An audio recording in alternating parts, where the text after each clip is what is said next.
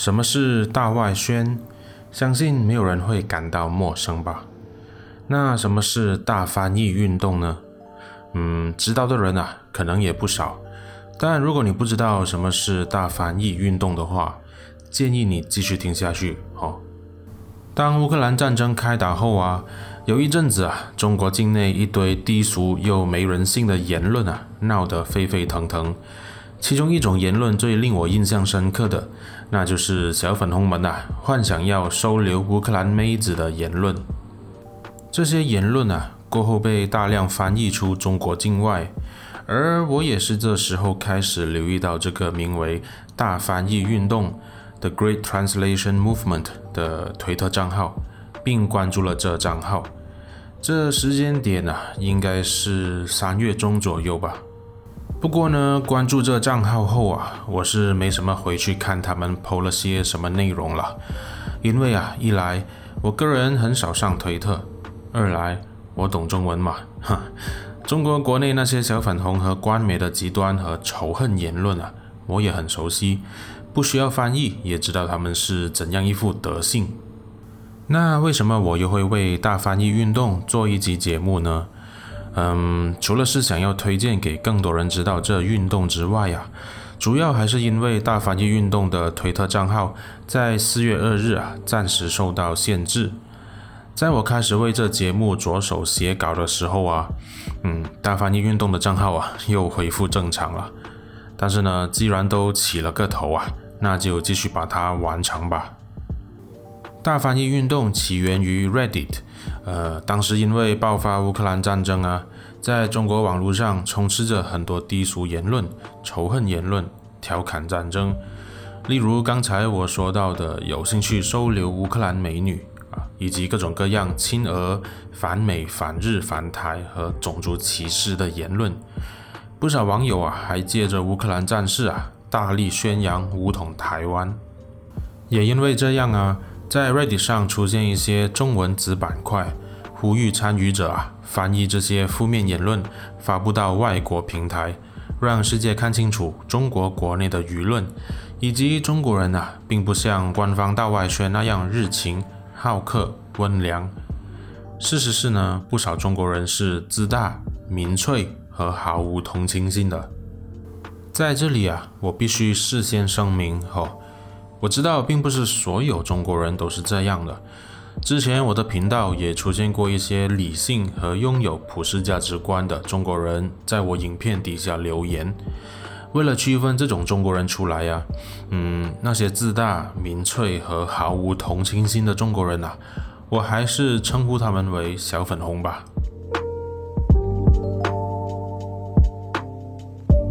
其中一个发起大翻译运动的 Reddit 板块叫做“冲浪 TV”。这社群的成员啊，因为对中国境内那些反制的言论感到愤慨，所以呢，开始自发翻译那些言论，然后发到推特上给外国人看。同一时间，“冲浪 TV” 的成员也积极地为乌克兰捐款。可是，在三月初的时候啊，“冲浪 TV” 被 Reddit 解散了。理由是曝光他人隐私。这板块被封的原因啊，据说有两个版本了。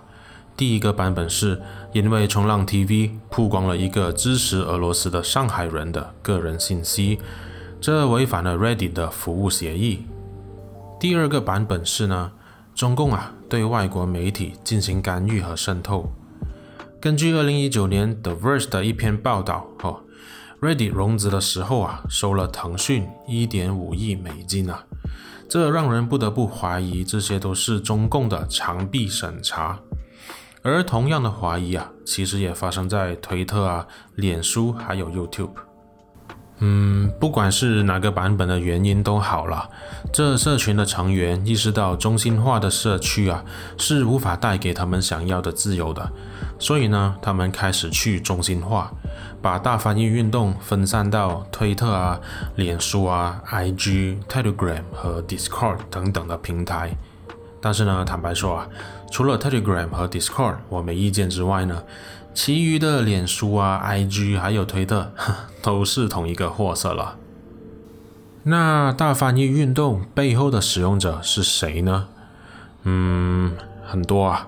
这个账号有很多人在登录，他们分布在世界各地，而且呢都是自发性质的志愿者。这些使用者人数多之外啊，他们也不清楚彼此的身份啊，啊，身处哪个国家啊，经常使用哪个网名啊，他们都不知道。这概念啊，大致上和二零一九年反送中运动的形式一样，就是没有大台。至于大翻译运动啊，翻译过什么言论呢？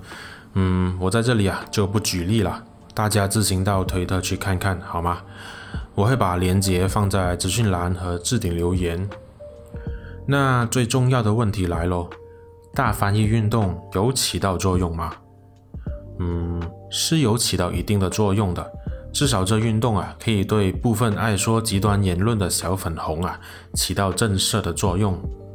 除此之外呢，一些被翻译的素材呀、啊，在中国境内也不得不被销毁了。官方也开始封掉极端民族主义的账号，例如之前日本地震的影片呢，里面出现大量幸灾乐祸的弹幕评论啊，现在都被删除了。所以呢，这运动啊，多少是有起到作用的，哦，呃，也让中共啊有所忌惮。不然呢，中国官媒《人民日报》也不会特意发表文章批评小偷小摸的大翻译运动是抹黑不了中国的，并一贯指责参与者是反华势力。嗯，就是这样一个神奇的政府啦，责任从来都不在我方啊。其实我们都知道了，中国对内和对外的宣传呢是有很明显的区别的。而中国内部的宣传已经造成小粉红出现排外和不理性的精神问题了，对乌克兰战争甚至还出现严重的认知问题啊！小粉红除了大力支持俄罗斯入侵乌克兰之外呢，还把普丁啊打造成英雄。一些女粉红还说一见到普丁啊，就排卵了，哇老诶，我还排便嘞。而大翻译运动的动机啊，很简单，就是把中国政府向内宣传的东西啊，经过翻译后铺露给国际社会看。这是反华吗？这只是中国政府和小粉红自己正在做的东西啊。你不这样做的话，大翻译运动还有东西可以翻译吗？换个角度看啊，大翻译运动其实是在帮助你们呐，不是吗？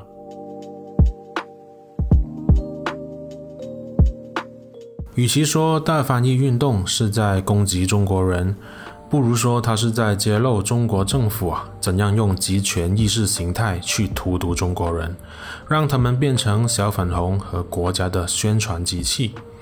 也因为中国多年来培养的民族主义啊，才会让中国在这一次的乌克兰战争表现出不正常的现象啊。中国不谴责这一场战争，小粉红呢发表幸灾乐祸。充满歧视和法西斯主义的恶劣言论，例如崇拜普丁啊、祝福俄军胜利等等的言论。其实我也很纳闷，为什么小粉红啊会比一些俄罗斯人还支持普丁啊？也不明白他们反乌克兰的理由。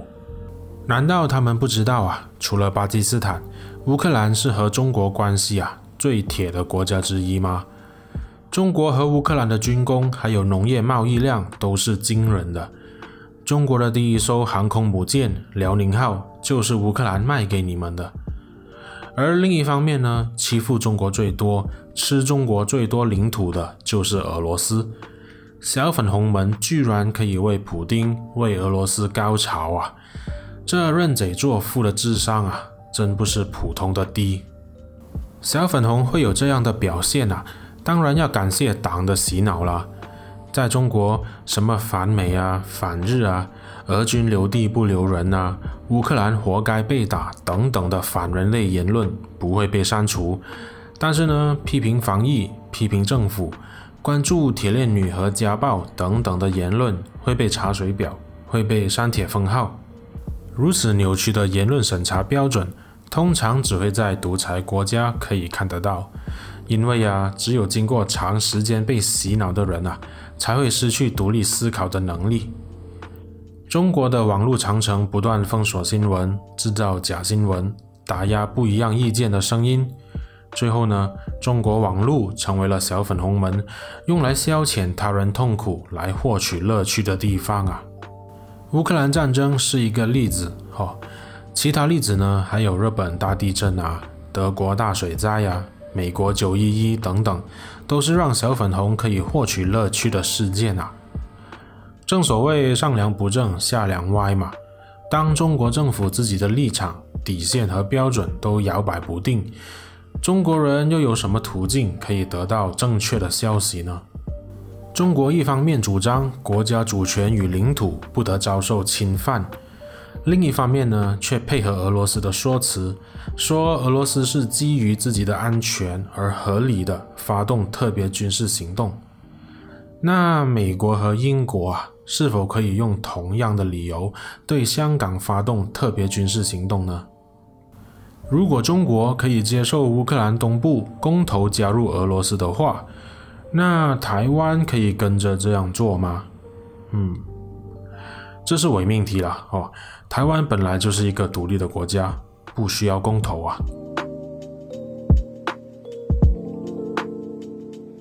大翻译运动可以维持多久呢？嗯，我不知，但我希望它可以做到反洗脑的效果了。如果你有兴趣的话呢，我会把链接放在资讯栏和置顶留言。建议啊，你过去看看。虽然呢，对我们来说啊，这也不是什么新鲜的事情了，但对不懂中文的外国人来说啊，可能会有很大的冲击啊。因为啊，一直以来，中共和小粉红的这些暴力都暗藏在自己的语言里面啊。经过这一次的大翻译运动后呢，这些在共产党统治下的中国人的人格和暴力，总算原形毕露了。而这些在中国网络上被允许存在的歪论呢，正好可以用来探测中国政府的居心和动机啊。因为在中国啊，凡是存活在网络上的声音，都必须和中国政府的立场啊保持一致。共产党管控网络舆论的强硬手法，正好给了我们可以探测中共想法最科学和最准确的途径啊。而大翻译运动可能会给中国的审查工作带来两难的局面哦，哈，那就是该不该禁止小粉红那些极端的言论？如果禁止，中共将会失去这些支持者，而且人数还不少哦。如果允许，那些极端言论啊，就变成是党和国的立场了，因为它被允许存活下来呀，哈，有趣啊，真有趣。什么都略懂一点，生活更精彩一些。我们下一集再见。